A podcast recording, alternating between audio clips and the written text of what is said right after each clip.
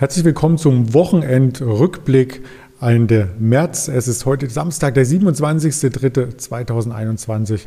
Mein Name ist Andreas Bernstein von Traders Media GmbH und wir haben heute ein Sonderthema und zwar vor dem Hintergrund der steigenden Anleihenpreise, das Thema Inflation, denn die Zinsen sollen weiter niedrig bleiben, aber zuvor schauen wir erst einmal auf die Märkte. Was hat sich in dieser Woche ereignet und vor allem die Aktienmärkte hatten ja hier ähm, mit Kurskapriolen zu kämpfen. Wir sahen zwischenzeitlich Erholungstendenzen oder eine kurze Schwächephase und dann erst die Erholungstendenz und die Märkte schafften es zum Wochenausklang dann doch ins Plus. Vor allem die großen Märkte, der Wall Street Index Dow Jones schloss über der 33.000er Marke, der S&P 500 war nah an der 4.000er Marke dran. Auch die Nasdaq zwischendurch schon stärker kämpft mit der 13.000 und der DAX hat es auch ins Plus geschafft, sogar auf wenige Punkte an sein neues Rekordhoch heran bei 14.800 Punkten. Schwächer waren nur die asiatischen Märkte. Aber das hat auch den Hintergrund, dass es zu Lieferengpässen gab, wegen, kam wegen dem Transportschiff, was im Suezkanal immer noch klemmt. Dies ließ auch den Ölpreis erst einmal leiden, doch der erholte sich zum Wochenausklang auch nochmal etwas. Und wie man hier sehen kann, gab es nur ein ganz, ganz kleines Minus beim Ölpreis und der Goldpreis auch leicht im Minus auf Wochensicht. Ja, das waren die Märkte quasi im Überblick. Der DAX, ich skizziert es eben schon, kämpft an seinem Allzeithoch um weitere Rekorde und das Ganze sieht seit November sehr, sehr gut aus. Also eine konstante Aufwärtsbewegung kann man hier sehen aber parallel auch eine konstante Aufwärtsbewegung bei den US-Anleihen. Sie stiegen in dieser Woche weiter und äh, das ist genau das Thema, was wir hier näher gründen möchten im Zusammenhang mit der Inflation. Als kleiner Werbejingle noch vorweg, wer sich für Strategien interessiert, die das Thema Trading noch näher ergründen, der ist eingeladen, unter diesem Video den Link zu anzuklicken und sich einen Monat das Traders Magazin einmal gratis und zwar digital zu bestellen. Ja, das wäre quasi das Intro zum Thema Inflation. Was ist Inflation? Wie geht man damit um? Und genau das möchte ich mit dem Veit heute besprechen. Guten Morgen, Veit. Ja, Andreas, guten Tag. Ich grüße dich. Ja, schön, dass du für dieses äh, Thema dir Zeit nimmst. Wir hatten schon mal ein ähnliches Thema vor einigen Monaten. Das sieht man natürlich hier auf den Kanälen noch einmal im Nachgang. Also wer dies recherchieren möchte, Inflation eingeben beim Alice Exchange Kanal auf YouTube, Instagram, Facebook, Spotify, Apple Podcast. Der wird genau diese Informationen hier finden und wir möchten die Informationen updaten mit einigen aktuellen Zitaten der Volkswirte. Ganz genau. In den letzten Monaten oder Wochen ist das Thema Inflation wieder sehr groß in den Fokus gerückt, in mehreren äh, Zeitungen, in den Fachmagazinen etc. Da war unter anderem zu lesen, eine neue Ära mit mehr Inflation. Ich befürchte, dass Inflationsrisiko und das Risiko steigender Zinsen unterschätzt werden. Dies kam vom BlackRock-Chef Vize Hildebrand. Im Gegensatz dazu sagte Jerome Powell, wir sind von unseren Inflationszielen noch weit entfernt. Ähm, Im Gegenzug dazu wiederum war vom Chefökonom Heise von Haku Trust zu hören, die Inflation steht weltweit vor einem Comeback. Das sind harte Worte quasi, die man erstmal wirken lassen muss. Und die Inflationserwartungen der großen Länder sind ja auch skizziert worden von den Volkswirten. Dazu haben wir noch eine Grafik von der Bärenberg Bank hier vorbereitet. Vielleicht hast du dazu auch noch eine Expertise.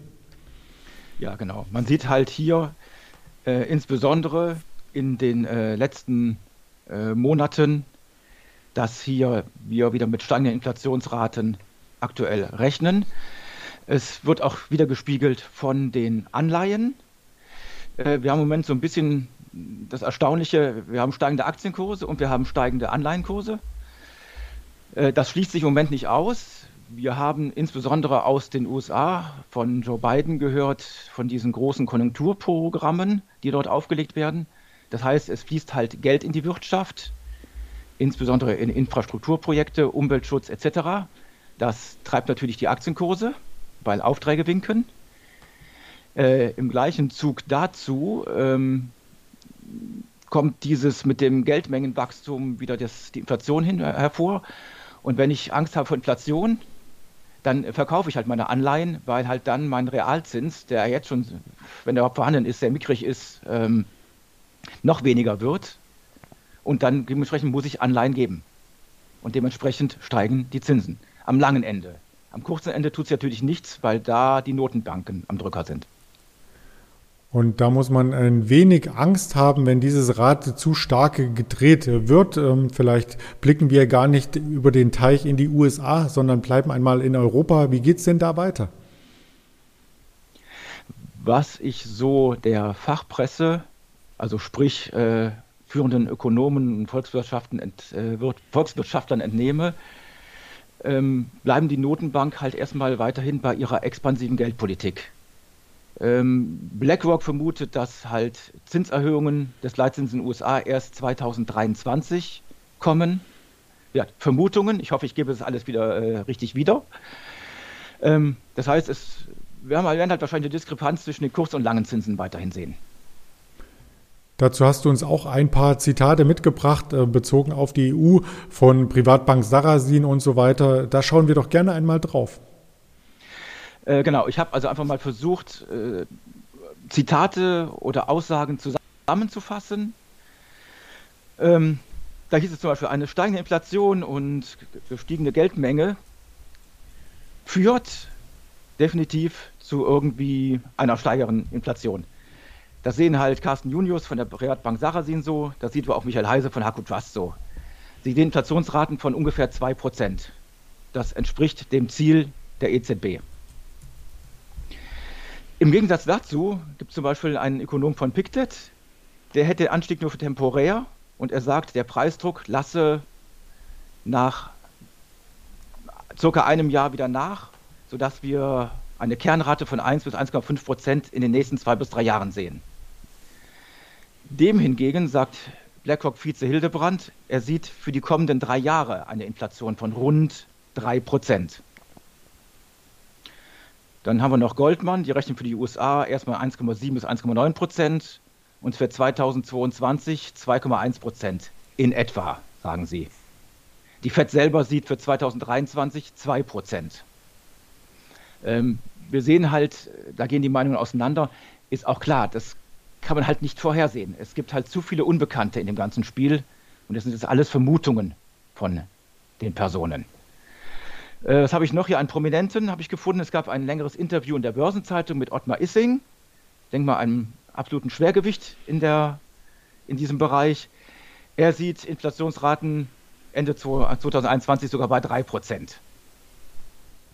Die Inflation ist also sozusagen ähm, auf einem Niveau zwischen 1% und vielleicht äh, 3%, wenn man das Ganze hier von den Experten her zusammenfassen kann. Ganz genau. Es ist also auf jeden Fall, kann man davon ausgehen, dass die Zeiten niedrige Inflationsraten von rund 1%, was wir so hatten, ganz grob, äh, wahrscheinlich nicht mehr zu halten sein werden. Aufgrund insbesondere der Geldschwemme oder auch zum Beispiel jetzt der, des, dem Auslaufen der Mehrwertsteuer etc. Das sind also viele Faktoren. Wirtschaftsaufschwung etc., dass halt wir inflationstreibende Faktoren sehen werden in der näheren Zeit. Das betrifft natürlich auch dann die Geldmengenausweitung oder die Bilanzsummen der Notenbank an sich. Und folgende Grafik zeigt ziemlich erschreckend, wie das bei der EZB schon gelaufen ist. Ja, ganz genau. Wir sehen einmal die Grafik der EZB, äh, die Grafiken der US-Notenbank oder der japanischen äh, Notenbank, die sehen ähnlich aus.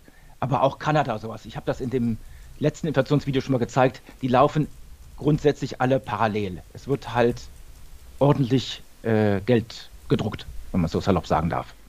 Das darfst du so salopp sagen. Ähm, und wir haben ja auch insgesamt auf längere Sicht ähm, durchaus Inflationserwartungen. Also der Ausblick auf die Zins- und die Geldpolitik wurde ja nicht nur von Jerome Paul gegeben, sondern auch von anderen Instituten. Dazu hast du uns auch zwei prominente Beispiele mitgebracht. Genau, wie eben schon erwähnt, ich muss mich korrigieren, Goldman rechnet in erst im H2 2024 wieder in einer Leitzinserhöhung der FED.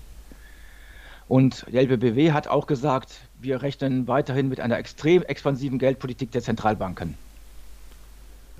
Damit dürfte vielleicht, wenn extrem expansive Geldpolitik dann stattfindet, vielleicht auch die Inflation irgendwann wieder eingedämmt werden, denn das kann sich ja nicht ewig so weiterdrehen, oder?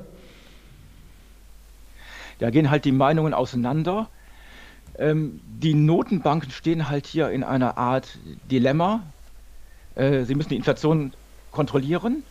Standinflation kann man eigentlich nur mit steigenden Zinsen wieder in den Griff bekommen. Äh, das wollen sie aber nicht, um den Wirtschaftsaufschwung nicht abzuwürgen und auch um die, ähm, jetzt muss ich mich vorsichtig ausdrücken, die Refinanzierung der Staaten weiterhin zu gewährleisten. Ne? Natürlich, es gibt keine direkte Staatenfinanzierung, aber die Notenbanken kaufen halt sehr stark Staatsanleihen auf und halten halt die Zinsen somit erstmal im Zaume. Ja, und das haben wir an dieser ähm, Grafik gesehen von der Quelle Eurostat, ähm, die Prognose der DZ Bank, äh, dass das Ganze nicht ins Unendliche weiter nach oben gelaufen wird. Äh, was heißt das denn letzten Endes für die Notenbanken selbst? Also müssen sie umdenken oder können sie ihren Weg so weiter fortsetzen? Äh, genau, also einmal hier zur DZ Bank. Man sieht halt hier, die sind halt auch der Meinung, dass wir einen temporären Anstieg bekommen und es sich nachher wieder in Anführungszeichen in einem Bereich knapp unter dem Inflationsziel der EZB einpendeln wird. Ähm, genauso auch wie die USA. Ähm, die Notenbanken selber, also was man so von den Experten hört, wird es schwierig für die Notenbanken, auf der einen Seite den Kurs weiter fortzuführen, äh, Geld in den Markt zu pumpen, aber auch die Geldwertstabilität zu gewährleisten das wird halt ähm, spannend werden. Ja. Es, wird, es ist aber ein sehr schwieriges Thema für die Notenbanken. Und die Frage ist, ob sie es halt schaffen. Es, einige Volkswirte ziehen Parallelen zu den 70ern hin, wo es durch den Ölpreisschock einen Preisschub gab, der nicht äh, ausreichend genug bekämpft wurde, wodurch es zur Inflation in den 70er Jahren kam. Viele sagen, die Notenbanken hätten daraus gelernt und würden das jetzt nicht so kommen lassen. Äh, wie das aber in der Praxis aussehen soll, das bleibt halt offen. Die Inflation wird natürlich nicht nur durch das Geldmengenwachstum oder durch die Zinsen beeinflusst, sondern sicherlich auch durch die Bevölkerungsstruktur. Wir haben mit unserer Bevölkerungspyramide, die eigentlich gar keine Pyramide mehr ist, sondern ein Baum, auch etwas, was wir vor uns herschieben. Immer weniger Menschen stehen quasi in Lohn und Brot, wenn man es ganz salopp formulieren darf. Und dazu hast du dir auch ein paar Gedanken gemacht, wie das weiter als längere Erwartungshaltung aussehen könnte. Ja, es ist halt, die sogenannten Babyboomer gehen jetzt in den nächsten drei, vier, fünf, zehn Jahren in Rente. Die fallen halt vom Arbeitsmarkt weg. Und jetzt sagen einige, das könnte halt zu Druck auf die Löhne kommen, wenn halt die arbeitende Bevölkerung abnimmt und man halt die Jobs an weniger Leute verteilen muss. Auf der anderen Seite haben wir eine weitere Technologisierung, eine Digitalisierung weswegen das Wegfallen von Arbeitsplätzen kompensiert werden kann. Und auch hier sind sich die Experten äh, uneinig. Die einen sagen halt, es kann kompensiert werden, die anderen sagen, es kann nicht kompensiert werden. Äh, vom einer äh, weist sogar darauf hin, dass es vielleicht sogar mehr als kompensiert werden kann und vielleicht sogar leicht Inflation, äh, deflationäre Tendenzen wieder aufkommen könnten, wenn man das Beispiel Japan heranzieht die im Prinzip unserer Entwicklung vorweglaufen. Diese stark überaltete Bevölkerung, weniger junge Leute, die sind halt uns, keine Ahnung, fünf, sechs, zehn Jahre voraus. Und bei denen ist halt der, die Tendenz mit der Inflation nicht gekommen. Auch mit der hohen Staatsverschuldung. Die haben eine Staatsverschuldung von knapp 230 Prozent des Bruttoinlandsprodukts und ähm, haben kein Inflationsproblem. Vielleicht kann man es aber auch nicht ranziehen wie gesagt, hier wieder viele Unbekannten. Man kann halt Japan nicht mit Europa oder USA vergleichen. Keiner weiß es. Das stimmt, das kann man nicht vergleichen, aber man kann natürlich ähm, sehen, dass es weltweit auch das Thema Klimaschutz gibt, was ja auch zu starken Ausgaben äh, führt. Christine Lagarde hatte das bei ihrer EZB-Pressekonferenz in diesem Monat einmal in den Vordergrund gerückt und auch von Joe Biden wissen wir, dass er die grüne Welle letzten Endes reitet und das dürfte auch ein Faktor werden, oder? Die grüne Welle ist halt einmal wirtschaftsstimulierend, weil halt Geld in den Markt gepumpt wird.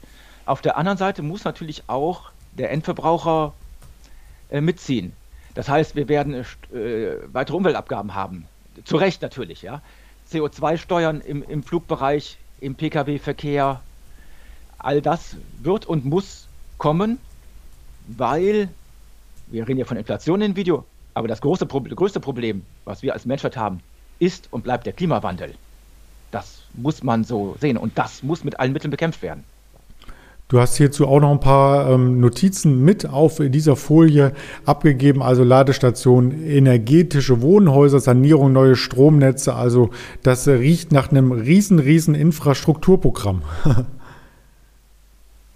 Ganz genau. Ähm, viele Aktien aus diesem Bereich haben ja auch schon äh, das vorweggenommen. Äh, was ich, Caterpillar etc. oder Firmen, die in der Bereich, im Bereich äh, Sanierung, Isolierung tätig sind äh, sind gut gelaufen. Und ähm, es wird wahrscheinlich auch noch äh, weiteres hinzukommen. Stromnetze müssen ausgebaut werden, das muss halt irgendjemand bezahlen. Und es kann nicht nur die, die Regierung bezahlen in direkter Form, sondern natürlich zahlt auch die Bevölkerung indirekt mit halt höheren Staatsschulden, aber auch mit direkten Abgaben halt in Form von Steuern. Kommen wir nicht drum herum. Und die Steuern fließen dann scheinbar dieses und nächstes Jahr wieder sehr, sehr gut. Wir hatten in der Vorwoche schon diese Grafik, deswegen habe ich sie die Woche noch einmal mit eingebaut. Das Wirtschaftswachstum der einzelnen Länder auf einen Blick. Real GDP Growth Projections ähm, von Jahr zu Jahr quasi ganz oben steht Indien und dann kommt China, United States. Da wurde auch das vierte Quartal noch einmal nach oben revidiert vom BIP aus dem letzten Jahr. Also das sieht alles ähm, sehr, sehr gut aus und für uns als Anleger stellt sich die Frage, wie ist denn hier der Ausblick äh, für die Aktien vor dem Hintergrund steigender Inflation? Ähm, da habe ich wieder Aussagen von äh, Ökonomen und Volkswirten von einzelnen Banken zusammengestellt.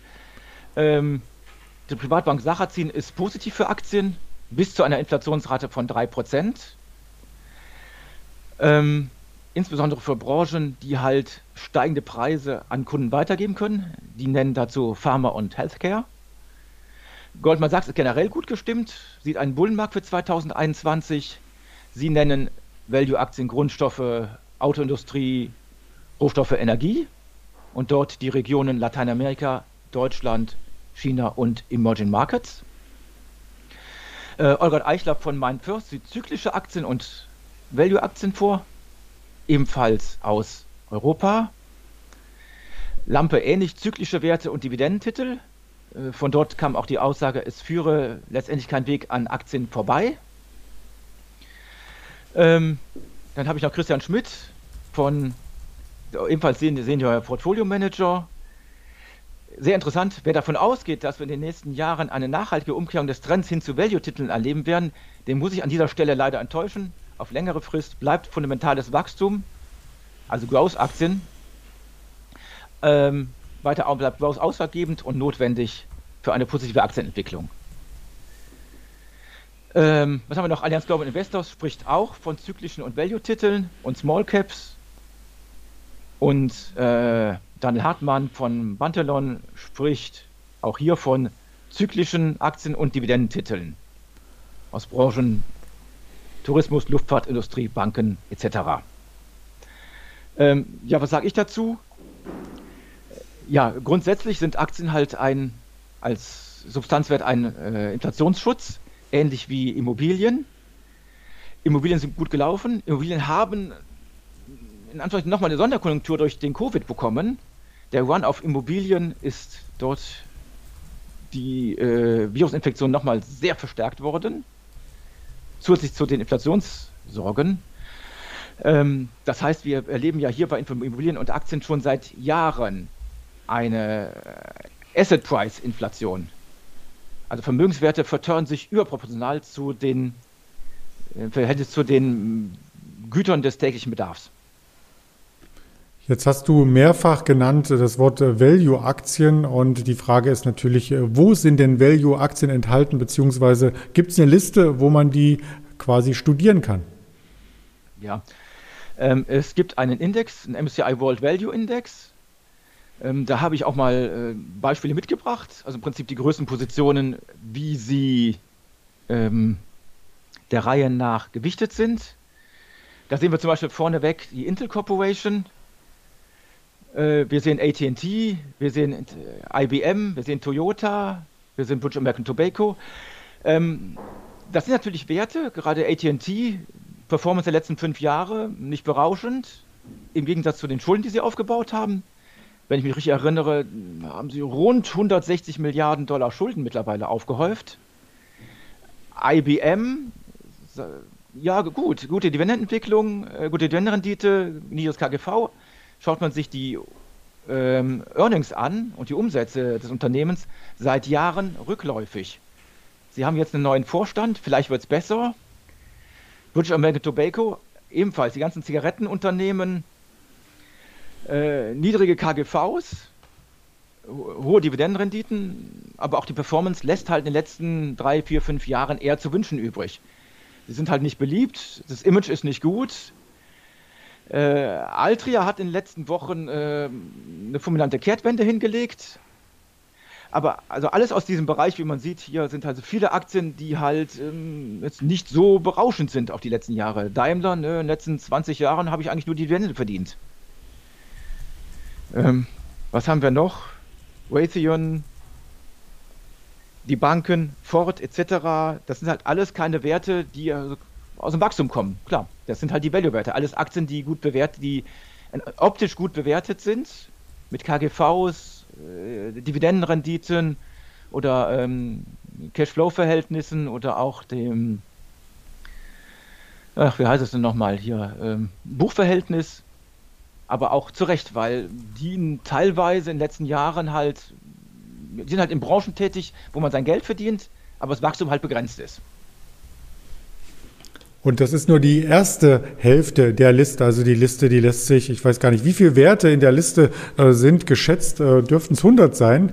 Aber da gibt es auch noch eine zweite Seite. Vielleicht hast du da auch noch den ein oder anderen Pick für uns. Ähm,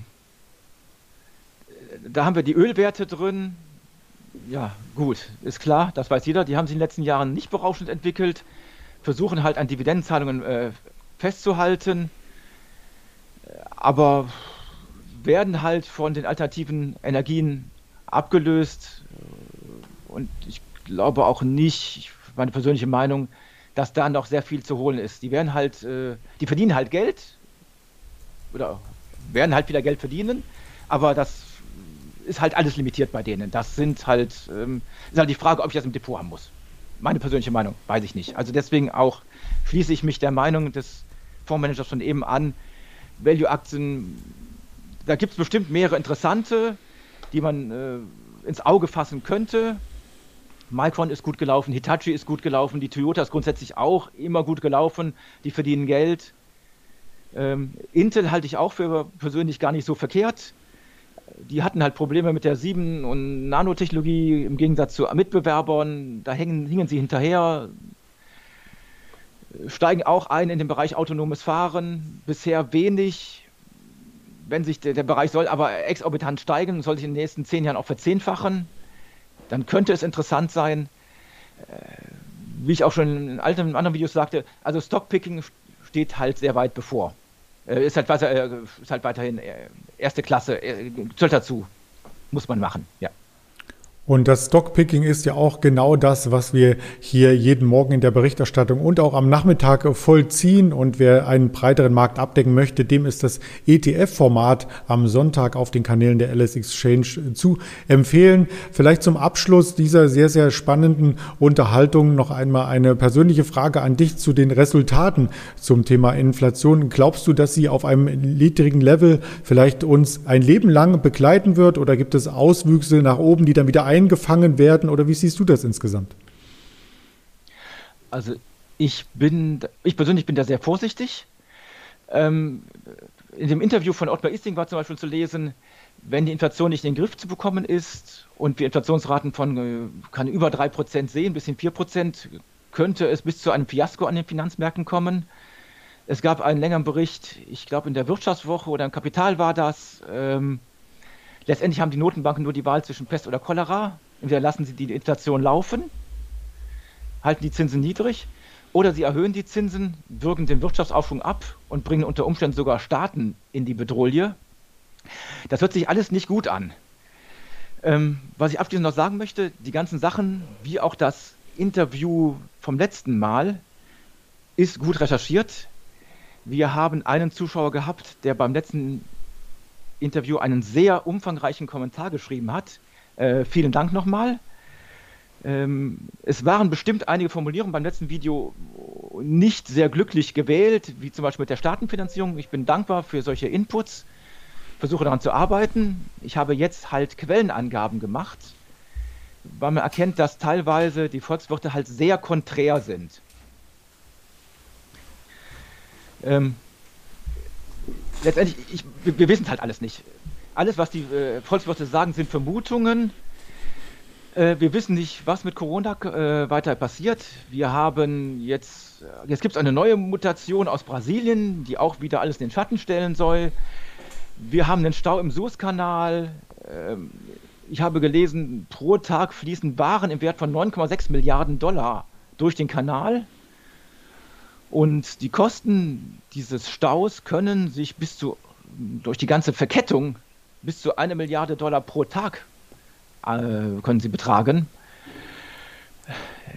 Es, jeden Tag kommt was Neues, es bleibt spannend, man muss auf der Hut sein.